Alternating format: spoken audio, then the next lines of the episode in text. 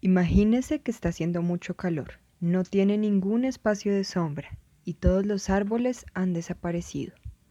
No hay brisa ni hojas que amplifiquen esa sensación de frescura y ya casi no llueve porque no hay barreras biológicas y las geográficas están muy lejanas. Además, no puede respirar aire más limpio porque ya no tiene estos individuos que capturan todo ese dióxido de carbono, lo retienen y liberan oxígeno.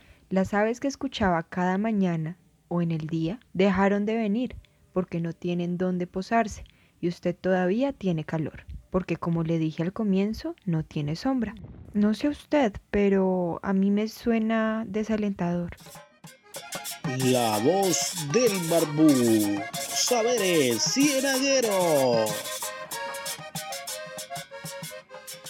Bienvenidos y bienvenidas a esta nueva edición de Las Voces del Barbú. Soy Juliana Mendoza Ramírez y hoy hablaremos de crisis climática como introducción a un tema más amplio. ¿Tendrá alguna relación con la desigualdad de género? Por el momento vamos aclarando conceptos. Para esto quise invitar a unas grandes amigas y mujeres sabias que desde distintas partes de Colombia nos pueden dar su visión. Para no dar más preámbulos, iniciarán presentándose. Mi nombre es Daniela Sierra Navarrete, soy antropóloga, ahora mismo estoy por el camino del aprendizaje de la agroecología eh, me dedico a la defensa del ambiente, de la vida, soy madre.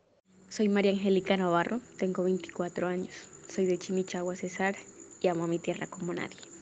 Iniciemos entonces. Para ustedes, ¿qué es cambio climático? ¿Le llamarían crisis climática? Bueno, el cambio climático me parece que es un evento que ha estado presente en la historia en términos geológicos, es decir, en términos de larguísima duración como humanidad a veces me parece que, mm, somos muy eh, humanocentristas y antropocentristas y creemos que solo son nuestros tiempos los que han transcurrido en el planeta y resulta que el planeta es mucho más antiguo. La historia de las montañas, de las rocas, la historia del clima mismo es mucho, mucho más antiguo y eso implica, digamos, un cambio de perspectiva respecto del cambio climático en el sentido de la Tierra siempre se está reacomodando, ¿cierto?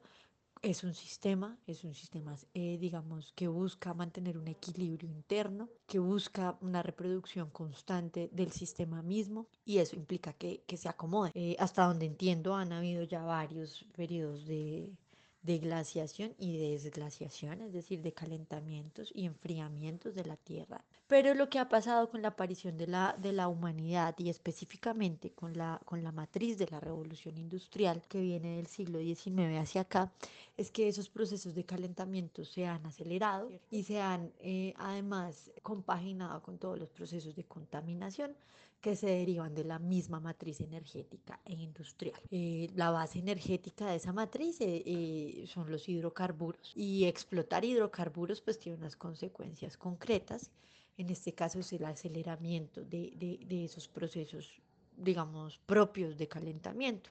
La Tierra responde a eso. Si está muy caliente, ella busca enfriarse y de repente el, el huracán de San Andrés sea un indicador de cómo la Tierra busca autorregularse. Pero ahora, digamos, eh, con el agravante de que no mm. sabemos hasta dónde ella es capaz de, regular lo que, lo que viene pasando con la emisión de, gases de, efecto invernadero, ¿sí? con el CO2 tan altísimamente concentrado, por, insisto, por esta matriz industrial y por esta matriz energética basada en, la explotación de hidrocarburos. Mm. Entonces, ese es el escenario del cambio climático. Crisis Creo que sí hay. No sé si únicamente climática. Creo que, que, la, que la bisagra que viene del siglo XX al siglo XXI es una bisagra que es predominantemente de crisis, de cambios, de profundos cambios.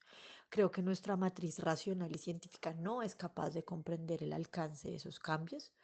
Creo que hay otros lugares de conocimiento cósmico que permiten entender que la tierra en sí misma, sin, sin atribuirle conciencia necesariamente, sino más bien agencia, ¿sí? la tierra en sí misma está procurando unos cambios que nos ponen a nosotros como una extensión orgánica, ¿sí? que ponen a la sociedad como una extensión orgánica más. La pandemia, por ejemplo, para mí eh, es, un, es, es, un indicador de ello. Cómo, cómo aparece eh, una situación biológica que diezma de esa manera la población humana. Sin desconocer que eso pueda tener una relación con los laboratorios, con la mano humana misma, ¿cierto? No quiero desconocer la biopolítica del asunto, creo que la biopolítica está allí puesta, creo que esto también es una consecuencia humana, pero creo que, que, la tierra tiene agencia, creo que la ecología y la biología en sí mismas tienen agencia como campos de relación.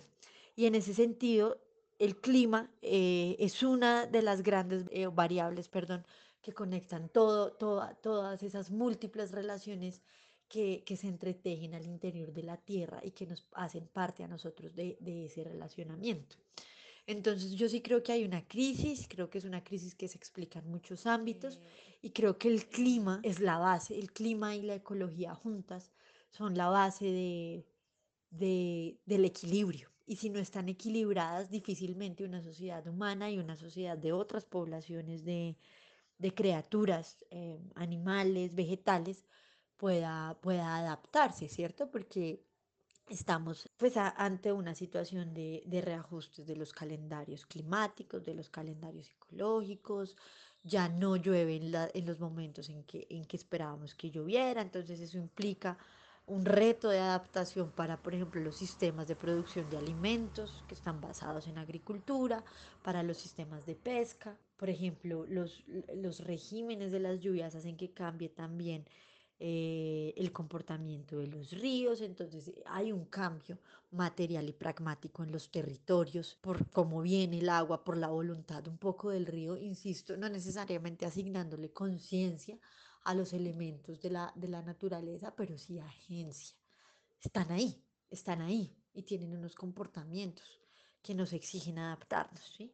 Y esos comportamientos han venido eh, transformándose por el cambio mismo del clima. Entonces, no sé si es una crisis climática, creo que es una crisis de múltiples factores y el clima y la ecología son la base y si ellos no están en equilibrio, nosotros difícilmente podremos adaptarnos. Para mí el cambio climático son las variaciones y los cambios atmosféricos, de temperatura y, y como demás variables, que pueden generar una crisis climática, pero no creo que sea lo mismo.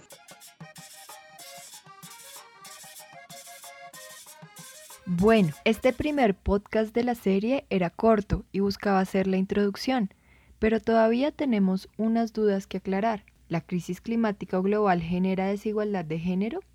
¿Habrá casos donde esto se pueda ver? ¿Nos podemos adaptar o generar procesos de resiliencia para estas situaciones? ¿Hay ejemplos acá en Colombia? Queremos agradecer a Bocaribe, DW Academy y a Cooperación Alemana, ya que en el marco de su curso sale este podcast. Si quieren hallar posibles soluciones a estas dudas, escúchenos en nuestra próxima edición y veamos si podemos hallar una sombra y un espacio para poder descansar, que mejore nuestra salud y donde podamos volver a escuchar a las aves cantar. La voz del barbú. Saberes cienagueros.